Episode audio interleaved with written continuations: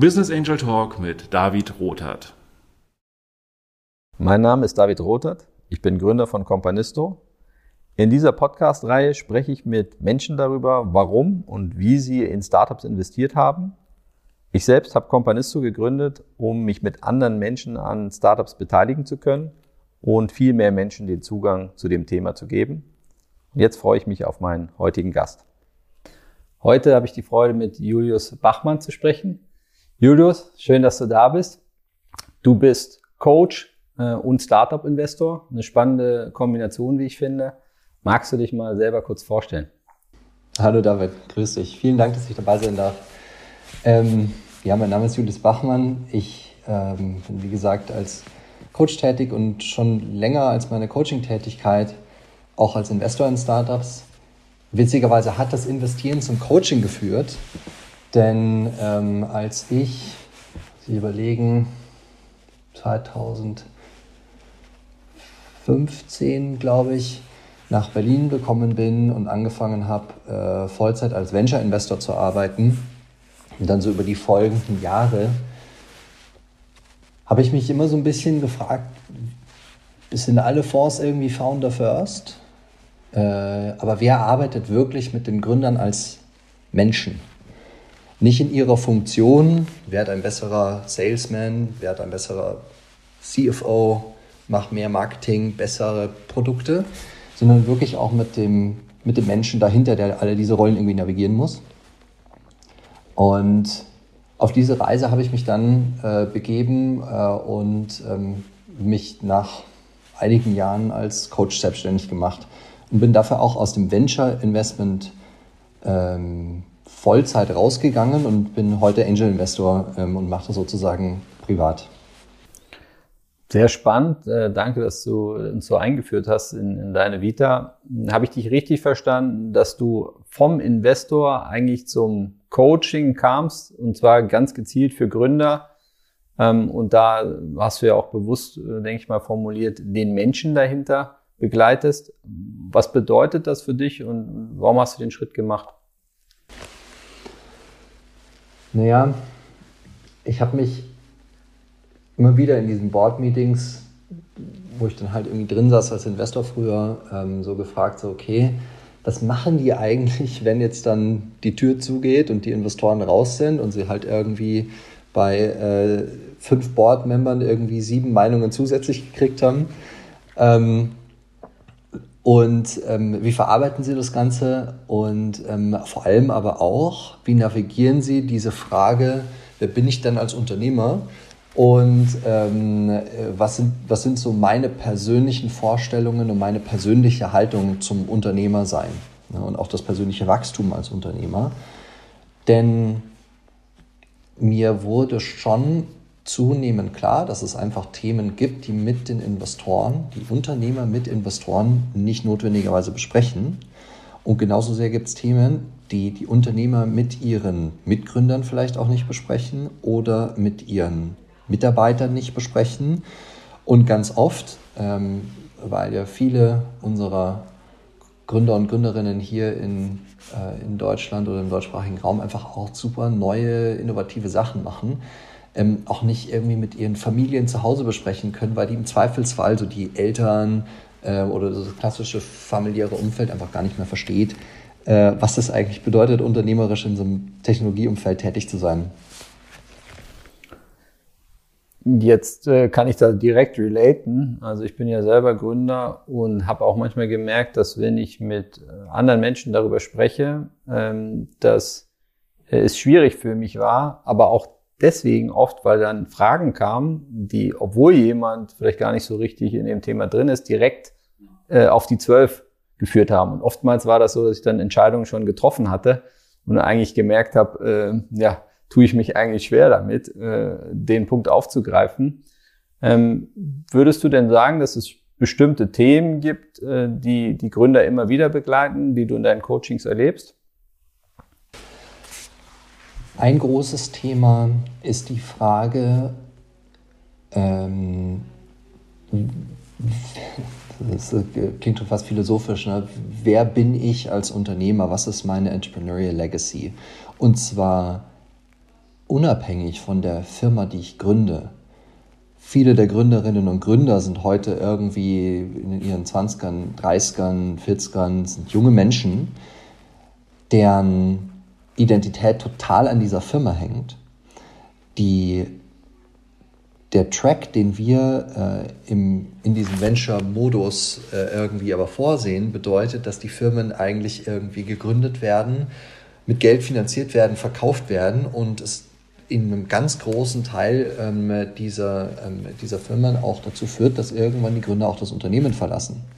Und da eine ge gesunde Distanz zu entwickeln ähm, und sich selbst zu definieren und zu fragen, so, was sind denn meine, äh, meine Werte, was sind meine äh, Ansichten dazu, ähm, auch in Abgrenzung zur Firma, äh, um da solide dazustehen. Ähm, das ist zum Beispiel ein Riesenthema. Ähm, und ähm, so, so übergreifend habe ich aus der, aus der Arbeit mit, ähm, mit meinen Kunden ein Modell entwickelt, das besteht aus drei Säulen.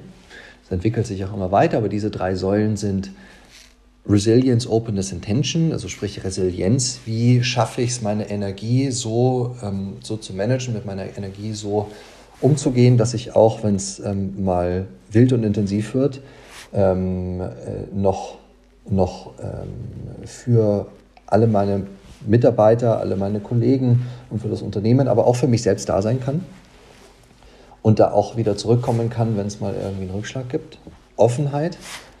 Wie gehe ich mit meinen ähm, Beziehungen um? Bin ich offen zu mir selbst, die Beziehung zu mir selbst und bin ich offen zu anderen? Und letztlich Intention ist die Frage, ähm, habe ich einen Traum oder eine Vision, wo ich ganz klar sagen kann, das ist die Richtung, in die ich laufe. Ja, wo ich auch mich jedes Mal wieder fragen kann, wenn irgendwie, wenn ich vor einer größeren Entscheidung stehe, ich habe eigentlich schon eine ganz gute Vorstellung, wo ich hin will. Und wenn ich mir das angucke, dann sollte ich wahrscheinlich in diese Richtung gehen. Also Resilienz, Offenheit, Intention klingt irgendwie auf Englisch äh, ein bisschen schmissiger, aber funktioniert auf Deutsch genauso. Ähm, ist gerade so der, die, v, die V1 ähm, dieses Modells, mit dem, ich, mit dem ich arbeite.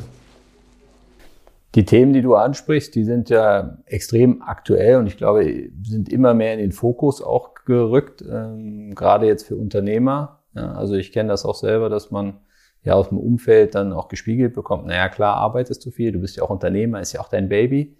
Äh, man selber aber ja schon auch, auch struggelt, also das Thema Selbstfürsorge. Wie kann ich eigentlich darauf achten, dass ich energetisch eigentlich auf dem Level bin? Wie erhole ich mich? Ähm, ich glaube, das ist eine riesen Challenge, also nicht nur für Unternehmer und Unternehmerinnen, sondern tatsächlich äh, auch zur Ruhe zu kommen. Ähm, jetzt stelle ich mir das aber gar nicht so einfach vor, wenn du sozusagen mit so Energiebündeln äh, triffst, die ja vielleicht sich selber manchmal auch oft treiben, solche Themen zu diskutieren. Also da gibt es ja wahrscheinlich auch öfter mal den äh, Aussage, da habe ich jetzt keine Zeit für. Das kann ich dann machen, wenn der Exit da ist.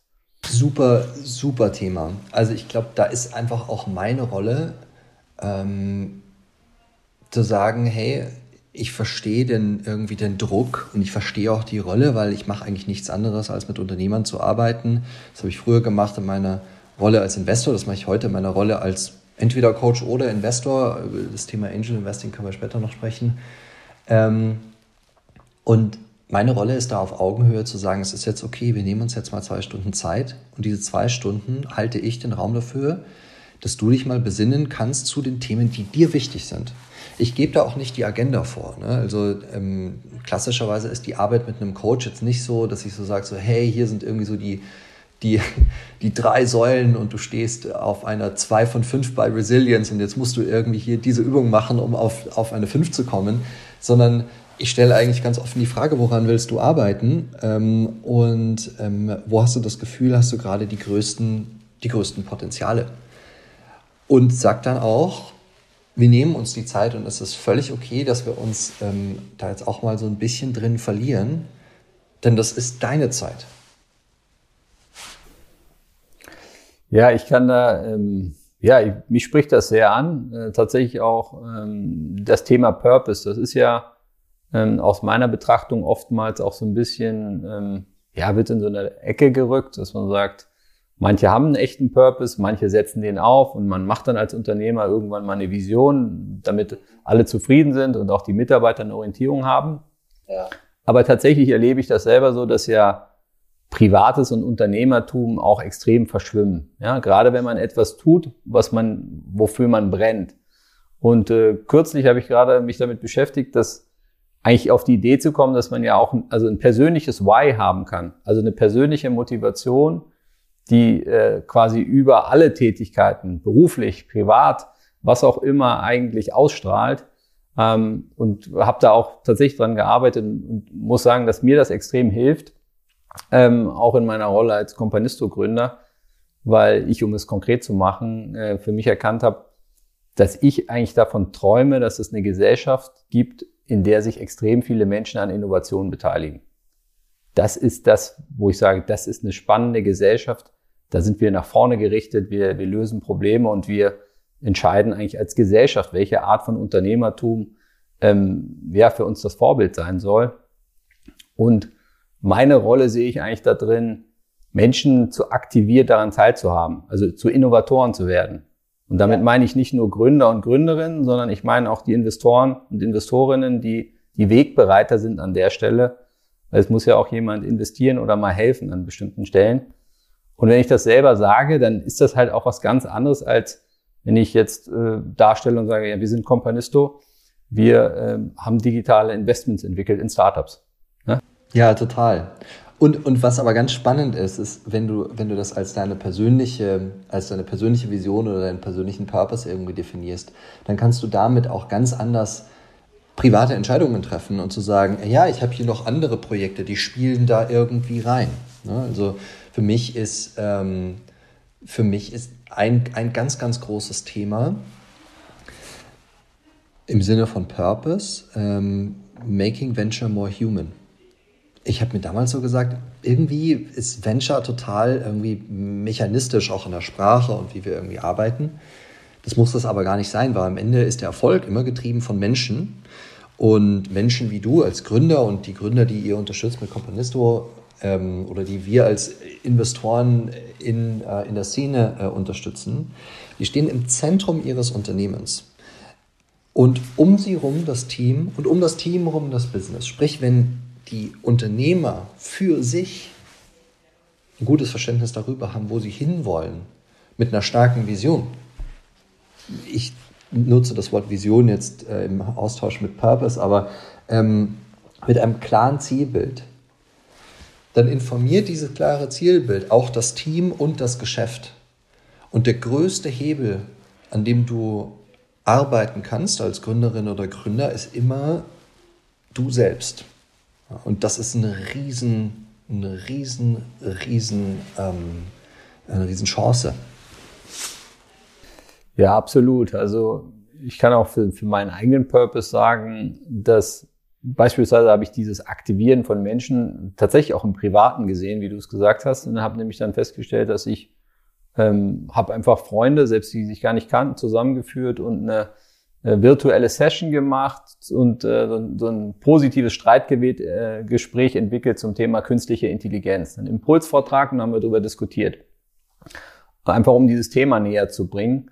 Ähm, und ähm, auch diese ganze Community-Entwicklung, die ich jetzt bei Companisto so vorantreibe, wo ich Spaß dran habe, Events zu machen und Education, kann ich auf einmal anknüpfen an meinen Purpose ähm, und merke einfach, dass diese Arbeit, da ja, steckt ja viel Arbeit auch drin, dass ich aber die ganz anders wahrnehme, einfach tagtäglich, weil ich verstehe und sehen kann, dass sie auf das einzahlt, was mir wichtig ist. Erlebst du, erlebst du solche Situationen in deinen Coachings mit Gründern? Total. Ähm, das hat auch damit zu tun, dass viele meiner Kunden mittlerweile in Bereichen gegründet haben, äh, Kunden und Kundinnen ähm, ähm, in Bereichen gegründet haben, die die noch stärker an diesen, ich sag mal, purpose-getriebenen äh, Themen ähm, äh, sich orientieren. Beispiel ähm, die Zukunft, ähm, wie wir Essen, gerade Fleisch konsumieren. Ähm, die Frage, wie wir ähm, den ähm, wichtigen Themen wie Abfallproduktion, Abfall, ähm, äh, der Abfallzyklus, Plastik, Müll und solchen Themen begegnen. Ne? Ähm, wo es natürlich nochmal deutlich einfacher ist zu sagen, so, boah, irgendwie, ich verkaufe jetzt, ähm, ich habe jetzt nicht irgendwie nur in Anführungszeichen in, in, irgendwie einen E-Commerce-Store für, ähm, für Spielzeugautos, ähm, ob es den jetzt gibt oder nicht. Und, ähm, und einfach eben die, die persönliche Passion und die, den persönlichen Purpose schon von Tag eins connected zu haben mit dem, mit äh, dem Zielbild der Firma. Und ich glaube, daraus ziehen auch ganz viele meiner Kunden einfach die Energie, um, äh, um jeden Morgen, ob es jetzt äh, gerade gut läuft oder nicht so gut läuft, wieder aufzustehen und wieder zu sagen, und ähm, ich bin jetzt wieder da für diese, für diese Firma, für diese Organisation, aber in, in der Fortsetzung eben für meinen eigenen Purpose. Würdest du denn sagen, dass du aus deiner Erfahrung, die du jetzt gesammelt hast in der, ja, in der Arbeit und auch in den Gesprächen mit Menschen heutzutage anders investierst, als du es vielleicht früher getan hast in deiner Venture-Phase? Ja, total. Äh, eine Sache, die, die sich total verändert hat durch diese Arbeit, ist meine Einstellung zu Wachstum, äh, Lernen und Wachstum als Unternehmerinnen und Unternehmer. Und zwar deswegen, weil wir im institutionellen äh, Investieren einfach auch Druck haben, Kapital unter die, äh, unter die Firmen und in den Markt zu bringen. Ähm, und mit einer irren Vielzahl an Projekten ähm, ähm, äh, konfrontiert sind. Ne? Äh, und die irgendwie äh, bewerten sollen. Was dazu führt, dass wir uns äh, kaum Zeit nehmen können. Ich sage jetzt gerade wir, ähm, aber so dass sich praktisch institutionelle Investoren kaum Zeit nehmen können, ähm, dieses Wachstum irgendwie sauber zu begleiten. Und das ist für mich total wichtig. Ne? Also im, im Bereich Investieren möchte ich eigentlich ähm, wieder so auf dem, in, in, im Sinne von Zielbild ähm, the most human-centric Investor sein ähm, und sicherstellen, dass die Menschen, mit denen ich dort arbeite, ähm, gerade auch in ihrem persönlichen Wachstum all das bekommen, äh, was sie brauchen, um sich selbst weiterzuentwickeln, ähm, wo ich in der Vergangenheit oft auch gesagt habe, so, boah, nee, also ähm, der ist jetzt nicht da, wo ich das Gefühl habe, ähm, wo er sein soll, oder die ist nicht da, wo sie sein soll. Das kann ich jetzt nicht machen ähm, und dann, und dann lasse ich irgendwie dieses Investment sein. Oder auch im Sinne von Portfoliofirmen. Ich mache jetzt natürlich deutlich weniger Investments, als ich es früher ähm, äh, als, ähm, als VC gemacht habe.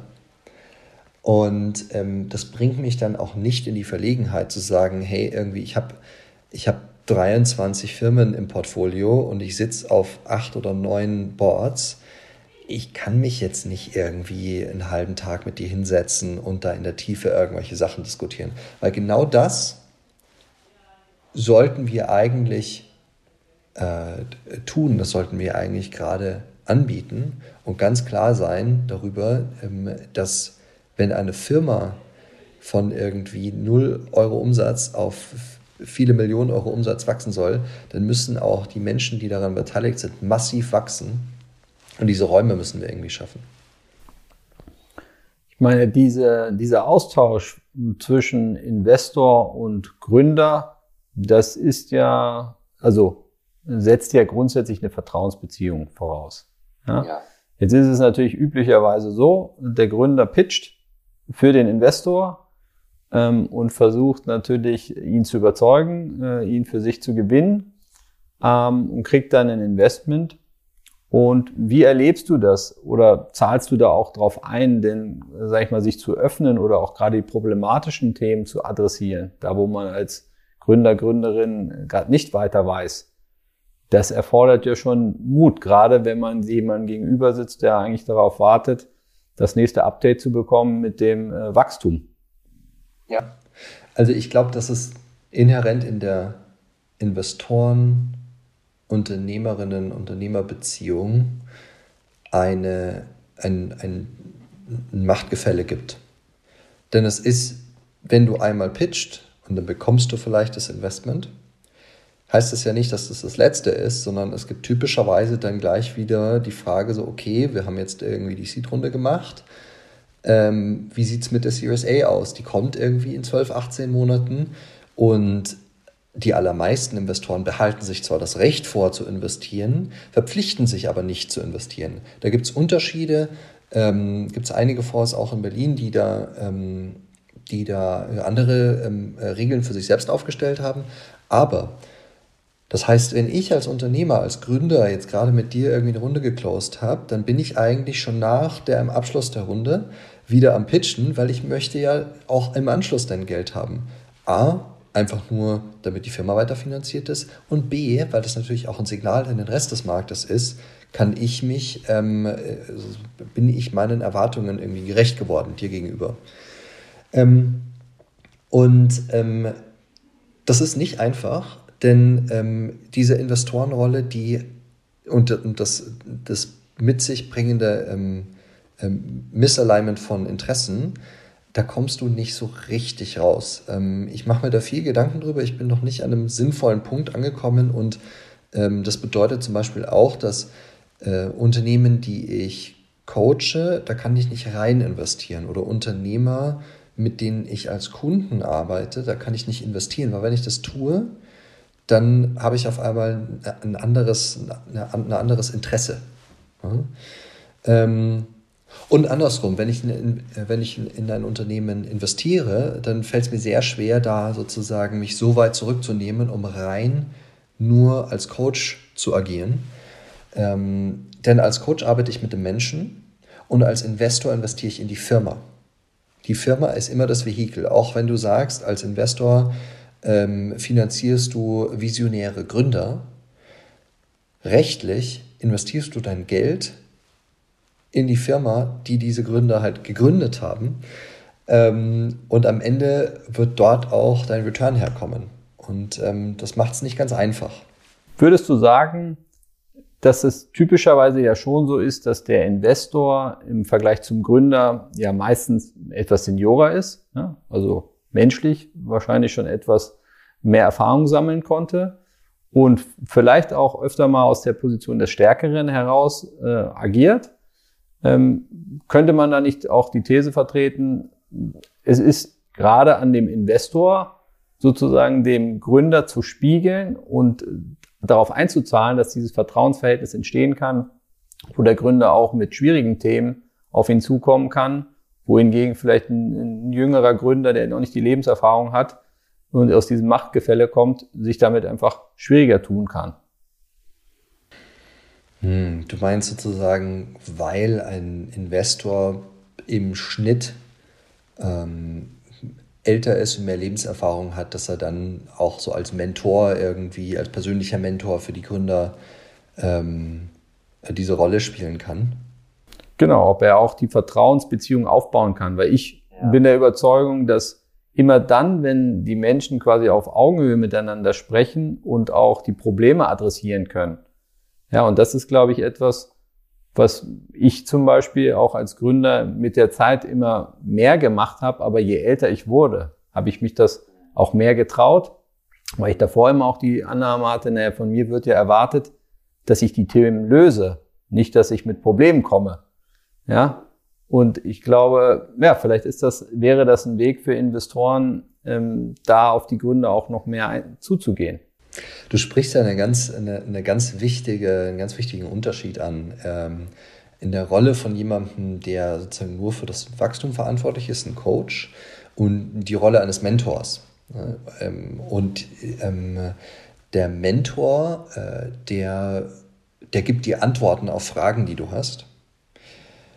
Und ähm, ist sozusagen auch mal für eine Lösung äh, irgendwie zuständig. Der Coach im Gegensatz gar nicht so sehr. Der Coach ist eigentlich eher dafür zuständig, die richtigen Fragen zu stellen und den Raum zu halten, damit du dir deine eigenen Antworten erarbeiten kannst. Aber jetzt nochmal, um auf deine Frage und dein Beispiel zurückzukommen. Natürlich ähm, ist das so, dass ähm, viele Investoren äh, nicht nur erfahrene Investoren, sondern oft auch erfahrene Unternehmer sind, ähm, und dann oft auch einfach schon ein ganzes Eckchen mehr Lebenserfahrung haben. Ähm, und dass ganz viele Investoren sich dieser Rolle auch bewusst sind und die auch toll ausfüllen.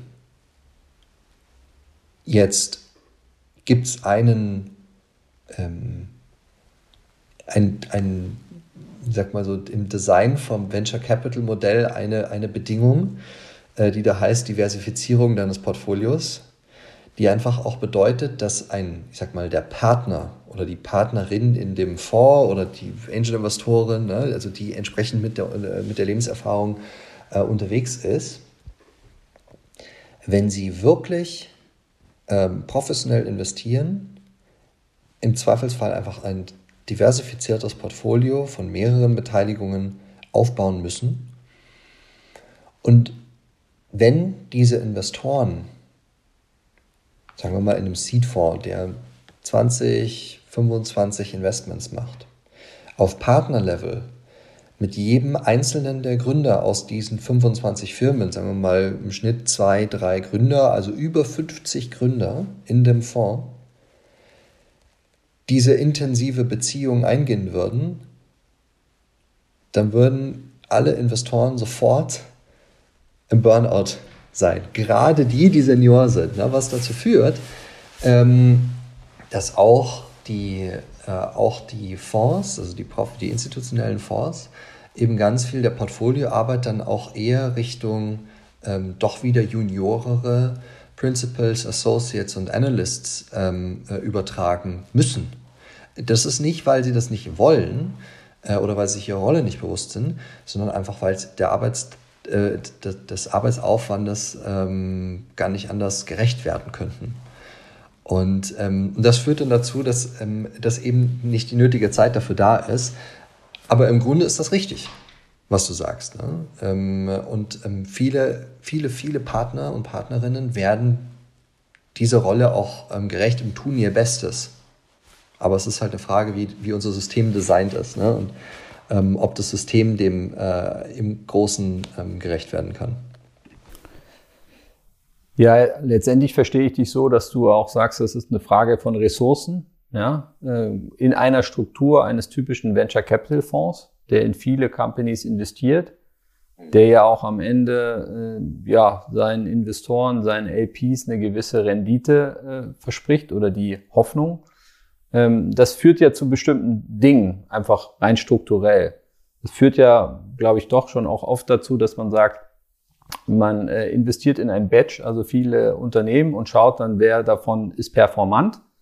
Genau. Und das Geld, was man eben zur Verfügung hat, muss man dann rein logisch eigentlich vor allem in die Companies stecken, die sehr schnell sehr erfolgreich sind, äh, um dieses Wachstum zu generieren und dann auf den Exit einzuzahlen. Die, die vielleicht jetzt nicht so schnell sich entwickeln, äh, die können nicht gleichermaßen, sage ich mal, gepusht werden, weil man muss ja am Ende die Ressourcen verteilen.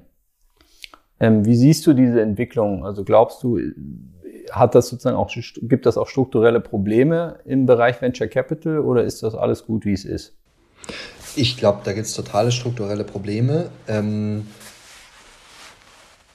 ich möchte aber auch dazu sagen, dass es jetzt mittlerweile viele neue Fondsmanager gibt und auch ähm, ähm, erfahrene Fondsmanager gibt, die sich äh, dem Ganzen annehmen und auf dem, ähm, auf dem Markt für Finanzierungen mit, mit innovativen Konstrukten daherkommen, äh, um, um diesem Strukturproblem zu begegnen. Ne? Also ähm, wenn wir sozusagen die, die, die absolute Perversion ähm, der, äh, dieser, dieser, dieses Funding-Ökosystems irgendwie angucken, ähm, dann sehen wir in, in Wellen jetzt immer wieder Modelle irgendwie auf den Markt kommen. Vor einigen, vor einigen Jahren oder in den letzten Jahren waren das ja gerade so die, die Scooter, ne? ähm, also die, die Tretroller, ähm, die dann von großen Fonds in, in aller Herren Länder irgendwie ähm, finanziert wurden und zwar auch mit massiven Summen. Aber weil sie gesagt haben, A, wir haben so viel Geld im Topf, wir müssen das irgendwie deployen. Ähm, und optimalerweise tun wir das in einer Art und Weise, ähm, dass wir da auch möglichst schnell äh, einen Return rauskriegen. Hm? Und ähm, jetzt gibt es immer mehr äh, neue Fonds, die sagen, hey, wir müssen eigentlich uns auch mal um das Thema Nachhaltigkeit kümmern. Und Nachhaltigkeit hat ja viele Dimensionen. Ne? Also Nachhaltigkeit hat natürlich irgendwie die, die ökologische Dimension, hat aber auch die, die Dimension irgendwie, baue ich eigentlich finanziell nachhaltige äh, Firmen, ähm, die, die ähm, lange Zeit überdauern können und irgendwann auch irgendwie profitabel und selbstständig sind. Ähm, und Nachhaltigkeit hat auch im Sinne der, der, der Energie ähm, von allen Beteiligten, äh, der Kapazität von allen Beteiligten, auch nochmal eine ganz andere ähm, ähm, Dimension, nämlich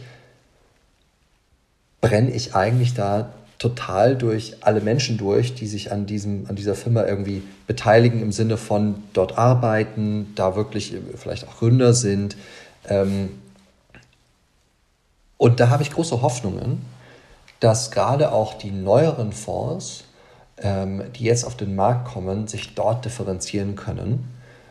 Und ähm, jeden Monat im Moment äh, sehen wir neue Fonds, die mit smarten Strukturen ähm, und auch, ich sag mal, geduldigeren Fondsmodellen hier ähm, Innovationen auf den Fundingmarkt bekommen um so mehr, ähm, also auf, auf andere Weise mehr Firmen zu finanzieren. Und da, da bin ich schon hoffnungsvoll.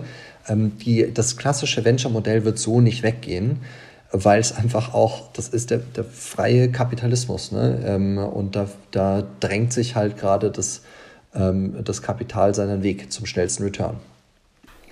Jetzt gibt es ja neben dem klassischen Venture Capital Fonds, gibt es ja auch, sage ich mal, die Gruppe der Privatinvestoren.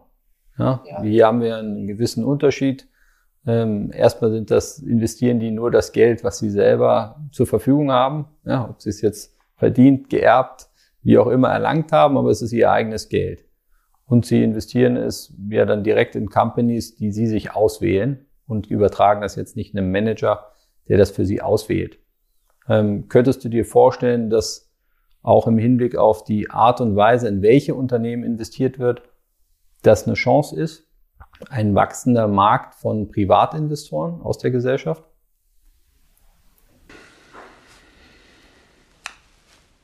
Ja und nein. Ich glaube, das hat ganz viel mit der, mit der, mit dem, mit der Erziehung, sage ich mal, und der, der Bildung von diesen Investoren auch zu tun. Denn Venture als Asset Class äh, ist einfach riskant. Ne? Ähm, und äh, ich glaube, was schwierig wäre, ist, wenn diese, äh, die, der Wachstum von ähm, kleineren Privatinvestoren dazu führt, dass Menschen Geld in die Hand nehmen und in Firmen investieren, die dieses Geld eigentlich irgendwie für andere Zwecke äh, brauchen und dann auch sehr schnell sehr nervös werden, weil dann ähm, nimmt, äh, dann nimmt das diese Dynamik ähm, also seinen Lauf und dann hast du auf einmal ähm, mal aus Sicht eines, eines Unternehmers auf, deinem, äh, auf deiner Gesellschafterliste Privatinvestoren, die haben vielleicht 5, 10, 15, 25.000 Euro investiert, ähm, machen einen riesen Bohai ähm, und ähm, verursachen damit eine Turbulenz, mit der keiner irgendwie so richtig umgehen kann, ne? weil natürlich 5, 10, 15 oder 25.000 Euro ein Haufen Geld sind für diese Privatinvestoren. Deswegen ist für mich immer ganz wichtig, wenn, ähm, wenn irgendwie Bekannte von mir auf mich zukommen und sagen so, hey, ich überlege irgendwie da so ein Angel Investment zu machen, ähm, dass diese Menschen verstehen, das Geld, was ihr da reingebt, das müsst ihr abschreiben können. Und wenn ihr das professionell machen möchtet und damit Geld verdienen möchtet, dann müsst ihr euch jetzt überlegen, der Check, also diese 10, 5 oder 15.000 Euro, die ihr jetzt gerade in die Hand nehmt, könnt ihr die in den nächsten 12 bis 18 Monaten noch 10, 15 Mal schreiben und damit ein Portfolio aufbauen. A, habt ihr überhaupt den nötigen Zugang zu guten Deals? Die Passion, das auch zu machen und sich auch damit auseinanderzusetzen und eben auch ähm, ist, es, ist es in Ordnung, so viel Geld in die Hand zu nehmen. Ähm, und ich glaube, das ist einfach eine Gefahr und ähm, soweit ähm, wir sicherstellen können, da gibt es natürlich auch viel gesetzliche Regularien, ähm, dass sich da die Investoren nicht übernehmen, dann sind wir auf einem guten Weg und dann ist es auch ein gutes Vehikel, um da in die richtige Richtung zu kommen. Ich glaube, du sprichst da einen extrem wichtigen Punkt an. Das ist ja, ähm, ja das Thema Education oder auch ein, bei dem Einzelnen das Bewusstsein dafür, dass ein Startup-Investment einfach extrem riskant ist. Ich würde das auch unterstützen, äh, wie du das sagst, dass man eigentlich sagt, das ist ein Betrag, den man gedanklich erstmal direkt abschreiben äh, muss weil äh, das ist ja nicht liquide und ich kann das einfach direkt wieder rausziehen und das ist ja auch nicht die Idee, sondern man, man ja, legt eine Saat und hofft, dass die wächst, aber das wird ein bisschen dauern und kann eben auch scheitern. Absolut. Das gilt auch für meine eigene Investmentpraxis. also wenn ich privat investiere, ähm, dann investiere ich einen kleinen Geldbetrag, weil ich sage, lieber mache ich drei, vier Investments statt einem großen. Und das Problem dabei ist ja das. Jedes Mal, wenn ich ein Investment mache, dann sage ich, wow, die Firma ist so geil. Das Team ist so geil. Ich möchte natürlich unbedingt investieren. Und wenn ich dann die Möglichkeit habe, möchte ich ja eigentlich auch mehr investieren. Und ich muss mich da selbst disziplinieren, weil ich halt sage, okay, ähm, wenn ich jetzt irgendwie ein für mich sehr großes Ticket äh, irgendwie in die Hand nehme, dann hat es statistisch immer noch die genau äh, gleiche Wahrscheinlichkeit abzurauchen wie das Investment, das ich davor gemacht habe oder das Investment, das ich danach machen werde. Ähm, und da muss ich echt, also ich habe ich hab mir halt eine Investmentstrategie geschrieben, ähm, die heißt kleine Tickets, ähm, thematisch. Äh, ich mache Fintech, ich mache alles, was so rund um Produktivität, äh, Netz, Netzwerken, ähm, und ähm, alles, was Consumer-Apps für Verhaltensänderungen sind. Das ist sehr, sehr spezifisch ähm, und habe mich so limitiert. Und das hilft mir einfach auch immer nur ganz bewusst Ja zu sagen, wenn das in diese Kategorien reinfällt. Du sprichst ja einen ganz wichtigen Punkt an, eigentlich die Diversifizierung, also sich ein Portfolio aufzubauen, sich zu überlegen, wie viel Geld will ich in welchem Zeitraum eigentlich investieren und nicht alles auf ein oder zwei Startups zu stecken, sondern sich ein Portfolio eben von zehn aufzubauen, weil man einfach weiß, einige davon werden äh, pleite gehen, andere werden erfolgreicher sein, manche vielleicht sehr erfolgreich und manche dümpeln, ja, sowas dazwischen. Ähm, jetzt würde ich gerne mal wissen, du machst das ja jetzt schon eine Weile. Ähm, was hat eigentlich dazu geführt, äh, dass du nach deinem ersten Investment weitergemacht hast und in weitere Companies äh, investiert hast? War das nur die Portfolio-Idee, zu sagen, ich habe einen Plan und setze den jetzt fort oder hast du auch Erlebnisse gehabt? Hast du was mit Gründern erlebt? Hm. Ja, also ich meine, mein erstes, mein erstes Angel Investment war ja nicht mein erstes Investment. Ich habe ja praktisch als, ähm, als VC-Investor davor schon ähm, viele Deals gemacht. Zuerst ähm, bei Redstone äh, und dann bei Joyance. Sprich, ich hatte schon ganz viele tolle Momente ne, mit, mit Gründern. Ähm, ich kann mich noch erinnern, mein erstes, erstes Investment, das ich gemacht habe, da saß ich dann irgendwie äh, mit, mit dem Team von, von dieser Firma äh, auf, dem, auf dem Dach von deren Büro und habe irgendwie äh, mit ihnen angestoßen. Das war einfach, es war super. Ne? Ich meine, was ich nicht wusste, ist natürlich, dass dann irgendwie sechs Jahre Wahnsinn folgte und, und irgendwie die Firma, und das sind ja die Geschichten, die dann oft nicht erzählt werden, ne? aber die Firma ist irgendwie vier, fünf Mal fast pleite gegangen. Ähm, und die haben das aber immer irgendwie hingekriegt und sind heute, gerade auch durch Corona, extrem stark ähm, und ähm, soweit ich weiß, äh, mittlerweile auch profitabel. Ähm, aber gerade so diese, dieses Begleiten über den Zeitraum hinweg und zu sehen, wow, irgendwie aus den wird, aus den wird so ein unglaublich resilientes Gebilde. Das ist, das ist toll zu sehen, auch zu sehen, das Wachstum ähm, ähm, der, der Menschen, ähm, die dahinter stehen. Ne? Ähm, was mich ja dann auch dazu gebracht hat, zu sagen, ich möchte noch näher an den Menschen sein und eigentlich auch mit den Firmen arbeiten, aber noch mehr mit den Menschen arbeiten. Ähm, genau, und, ähm, und insofern hat mich diese oder haben mich diese Erfahrungen dann irgendwie auch total ähm, bestärkt darin zu sagen, ich möchte weiter investieren. Ähm, auch nach dem ersten Investment, ich habe gerade witzigerweise, bevor wir äh, angefangen haben, äh, hier zu sprechen, habe ich gerade noch ein ähm, Fintech-Investment ähm, committed. Und ähm, ja, für mich ist das eine, eine Praxis, ne? also, ähm, weil ich ein Portfolio aufbaue. Gibt es denn aus deiner Erfahrung bestimmte Faktoren, die du so identifiziert hast über die Zeit, äh, woran vielleicht viele Startups auch scheitern? Hm. Also habe ich mich äh, jetzt gerade in den letzten Wochen sehr intensiv damit beschäftigt. So gerade statistisch auch belegt irgendwie das größte Problem, warum Startups scheitern. Sprich, von den Startups, die scheitern, scheitern über die Hälfte am Konflikt zwischen den beteiligten Personen, sprich zwischen den Gründern. Und insofern ist eine der größten Skills erstmal, wir müssen uns in unserer Beziehung als Mitgründer ähm, auf, unsere, auf unsere Beziehung irgendwie committen können. Und wir müssen es schaffen, auch durch solche Konflikte durchzukommen, Meinungsverschiedenheiten zu sehen, zu benennen und in einer Art und Weise, die wertschätzend ist uns persönlich gegenüber, die dann ähm, irgendwie äh, ausverhandeln. Und das ist, das ist unglaublich viel Arbeit, weil die Geschwindigkeit, die in so einem Startup vorgelegt wird, gerade wenn es äh, im starken Wachstum ist oder das starke Wachstum durch äh, eine Finanzierung irgendwie auch noch angeschoben wird, die ist ja, die ist ja der absolute Wahnsinn. Da kommen so viele Meinungsverschiedenheiten auf, da weißt du gar nicht, was du zuerst besprechen sollst. Und ähm, ich glaube, das ist ein Skill, der total wichtig ist. Ja? Ähm, ich glaube, ich belasse es einfach mal auf dem. Es gibt ja natürlich noch ganz viele andere Themen, aber ich glaube, das ist so ein, ein Thema, das auch ganz wenige Leute irgendwie öffentlich ansprechen. Es will ja keiner sagen, boah, ja, wir haben uns irgendwie verkracht und deswegen haben wir dann die Firma, dann ist die Firma irgendwie gegen die Wand gefahren. Ich finde das einen bemerkenswerten Punkt, den du da an der Stelle machst. Einfach deswegen, weil ich da auch aus eigener Erfahrung sprechen kann, wie wichtig Kommunikation ist.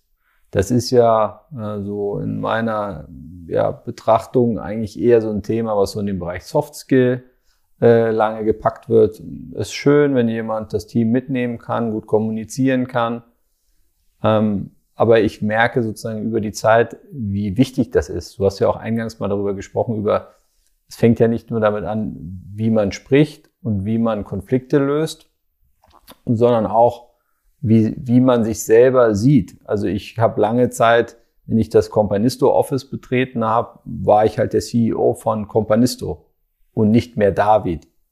Und ähm, das war mir gar nicht bewusst, dass ich da eigentlich auch eine gewisse Rolle auch eingenommen habe. Natürlich habe ich diese auch, aber in dem Moment, wo, wo der Companisto-Gründer sehr stark abweicht, vielleicht von David, äh, wird es ja auch schwieriger, authentisch zu sein, auch in seiner Kommunikation.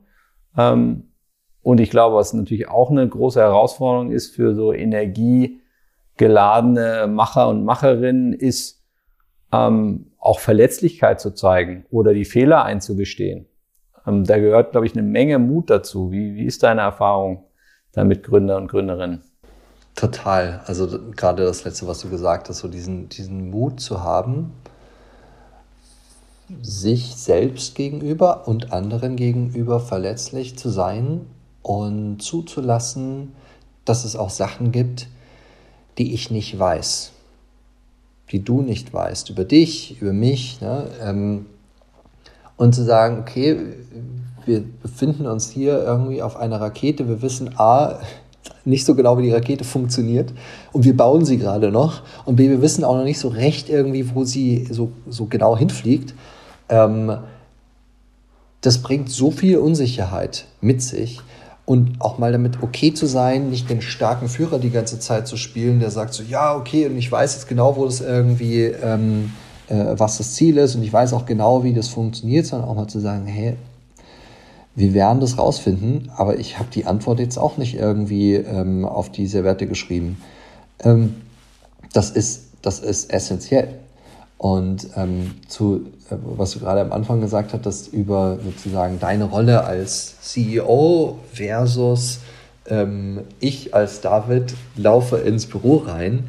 Ähm, ich glaube, das ist auch immer eine Reise. Ne? Also ähm, in, in diesem Entrepreneurial Journey, ne, also auf der, der, der unternehmerischen Reise, ähm, lernen wir als Unternehmer uns ja auch selbst kennen. Mhm. Und ich glaube, das ist auch ein total, eine total wertvolle, ein total wertvolles Element dieser Reise, dass wir auch zu uns selber finden und auch möglicherweise erst drei, vier, fünf, sechs, sieben Jahre ähm, in, äh, in dieser oder auf dem Weg in äh, dieser Reise dann so merken, so, boah, hey, hm, eigentlich will ich das gar nicht so, wie das irgendwie jetzt rausgekommen ist bei meiner Firma. Ne? Oder ha, ich bin jetzt fünf Jahre älter und diese, diese Hustle-Kultur, so es ist total geil, irgendwie morgens als Erster im Büro zu sein und dann bis um elf da zu sitzen, das ist auch voll cool, irgendwie äh, dann noch die Pizza reinzuhauen, ähm, dazwischen irgendwie so werden wir noch so E-Mails beantwortet.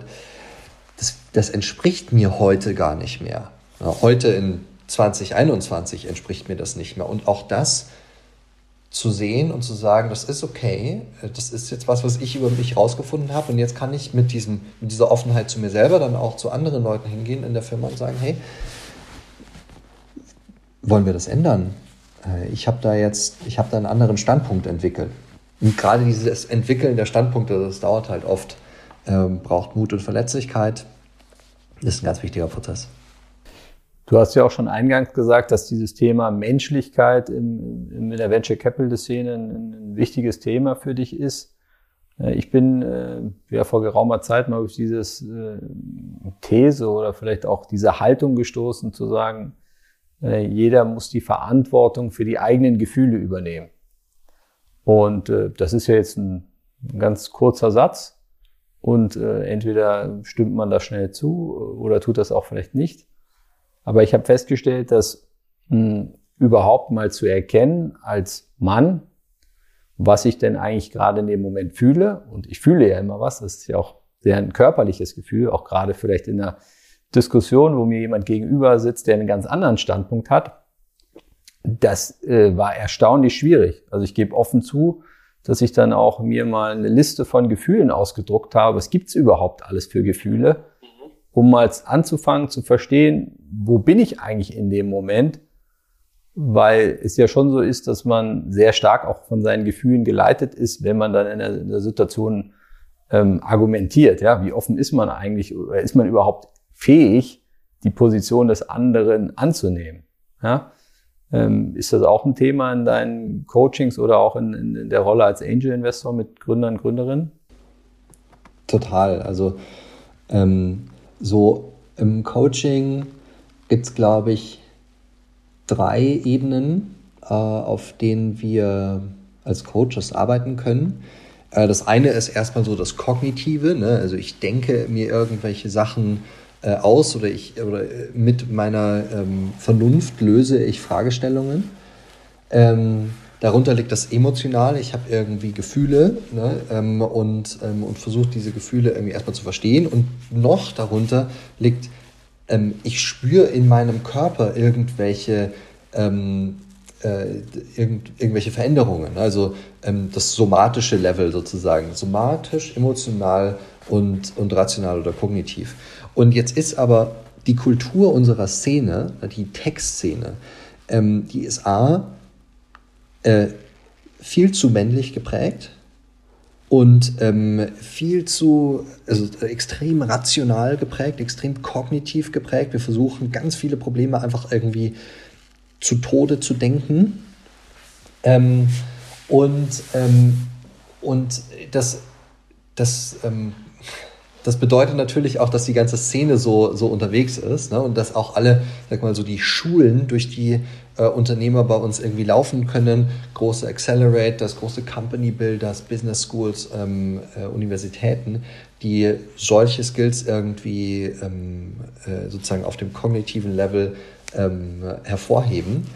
Ähm, und auf der anderen Seite ähm, bedeutet das auch, dass wir ähm, da einfach auch viel mehr Zeit investieren müssen, um auf dieses emotionale oder auch die Körpergefühle mal zurückzufinden. Es dauert aber eine ganze Weile. Ja, ich glaube, da ist ja auch eine wichtige Frage, welche Vorbilder gibt es sozusagen? Ja, wie wirken die und wie ähm, offen sprechen die eben auch darüber, wie sie sich entwickelt haben, weil es ja gerade einfach für junge Menschen, wenn man, wenn man erfolgreiche Gründer und Gründerinnen erlebt, die das auch teilen, auch ihre emotionale Reise, ähm, ist das ja was ganz anderes, als wenn man sich dann eben hinstellt und sagt, das war jetzt der erfolgreiche Riesenexit, war eine harte Reise, aber wir haben es durchgezogen. Total. Und ich glaube, ähm, da müssen wir, da müssen wir besonders auch ähm, achten auf, auf die weiblichen äh, Vorbilder, die Frauen in unserer Szene, die das viel besser ganzheitlich verkörpern als, als die allergrößte Mehrheit äh, der Männer in unserer Szene. Ähm, weil ähm, ich weiß nicht, weil sie einfach eine ganzheitliche Einstellung darauf haben. Ähm, und äh, davon gibt es aber noch einfach viel zu wenig Vorbilder. Ne? Ähm, und das ist das ist, glaube ich, ein positiver Trend. Aber da müssen wir echt noch viel tun. Und ähm, so mein, mein, mein Blick darauf ist immer so, wir haben praktisch so die amerikanischen Küsten, die Ostküste, Westküste. Fünf Jahre dahinter ist London, fünf Jahre dahinter ist Berlin. Ja, ähm, und in der Reife unseres Ökosystems ähm, ist einfach noch ganz, ganz viel Luft drin. Und das ist auch schön, ne? Ähm, aber da, da gibt es da gibt's noch viel Potenzial nach oben. Jetzt hast du eigentlich schon äh, ja quasi ein gutes Schlusswort ähm, gebracht äh, zu den vielen Themen, die wir ähm, schönerweise streifen konnten. Zum Abschluss würde ich gerne nochmal dich fragen, äh, wir haben ja über Gefühle geredet, Emotionen. Ähm, wie investierst du denn am Ende? Ja, ist das eine rationale Entscheidung oder dann doch eine emotionale? ob du in ein Startup investierst? Oh, oh gute Entscheidung, äh, gute Entscheidung, gute, gute Frage. Ähm, also ich versuche so ein bisschen den, ähm, ich versuche so ein bisschen auch diese Investmententscheidungen schon vorzufiltern, indem ich mir am Anfang äh, eine Investmentstrategie äh, aufgesetzt habe. Die habe ich gerade sozusagen, meinen Fokus habe ich gerade schon ähm, ähm, erklärt. Das sind Unternehmen im Pre-Seed und Seed in diesen drei Bereichen, Fintech, äh, irgendwie so Produktivität und, und der, der moderne Arbeitsplatz ähm, und Consumer Applications im Bereich Verhaltensänderung. Ähm, und damit habe ich schon so viel ähm, von sozusagen all dem Rationalen äh, vorgezogen, sodass ich dann am Ende auch sagen kann, so, okay, wenn ich innerhalb dieser Parameter bleibe, dann darf ich auch zulassen, mit meinem ganzen, ähm, mit meinem ganzen Ich und auf allen Leveln irgendwie diese Entscheidungen zu treffen. Wobei ich schon merke, dass ich, äh, dass ich oft bei Entscheidungen so ein bisschen so hin und her gezogen werde. Ich höre dann schon aber auch an mich rein und denke mir, also wenn ich nicht, wenn ich nicht mit einem ganz klaren Ja, das ist es, das ist genau das, nachdem ich schon ganz lange gesucht habe, ähm, äh, beantworten kann, dann ist da wahrscheinlich auch irgendwie Zweifel drin. Und wenn ich schon Zweifel habe, dann sollte ich da wahrscheinlich nicht investieren. Und bisher habe ich immer nur Investments gemacht, wo ich gesagt habe, genau das, genau das habe ich jetzt schon monatelang gesucht.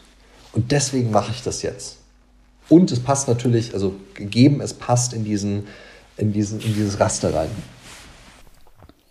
Ja, bleibt mir an der Stelle nur, mich ganz herzlich bei dir zu bedanken, Julius. Ähm, fand das extrem inspirierend, äh, auch wie offen äh, du darüber gesprochen hast, auch über deine Erfahrung. Und äh, ja, wünsche dir natürlich viel Erfolg bei deinen Investments und, und auch viel Spaß mit den Menschen. Super, David, ich danke dir für deine Zeit.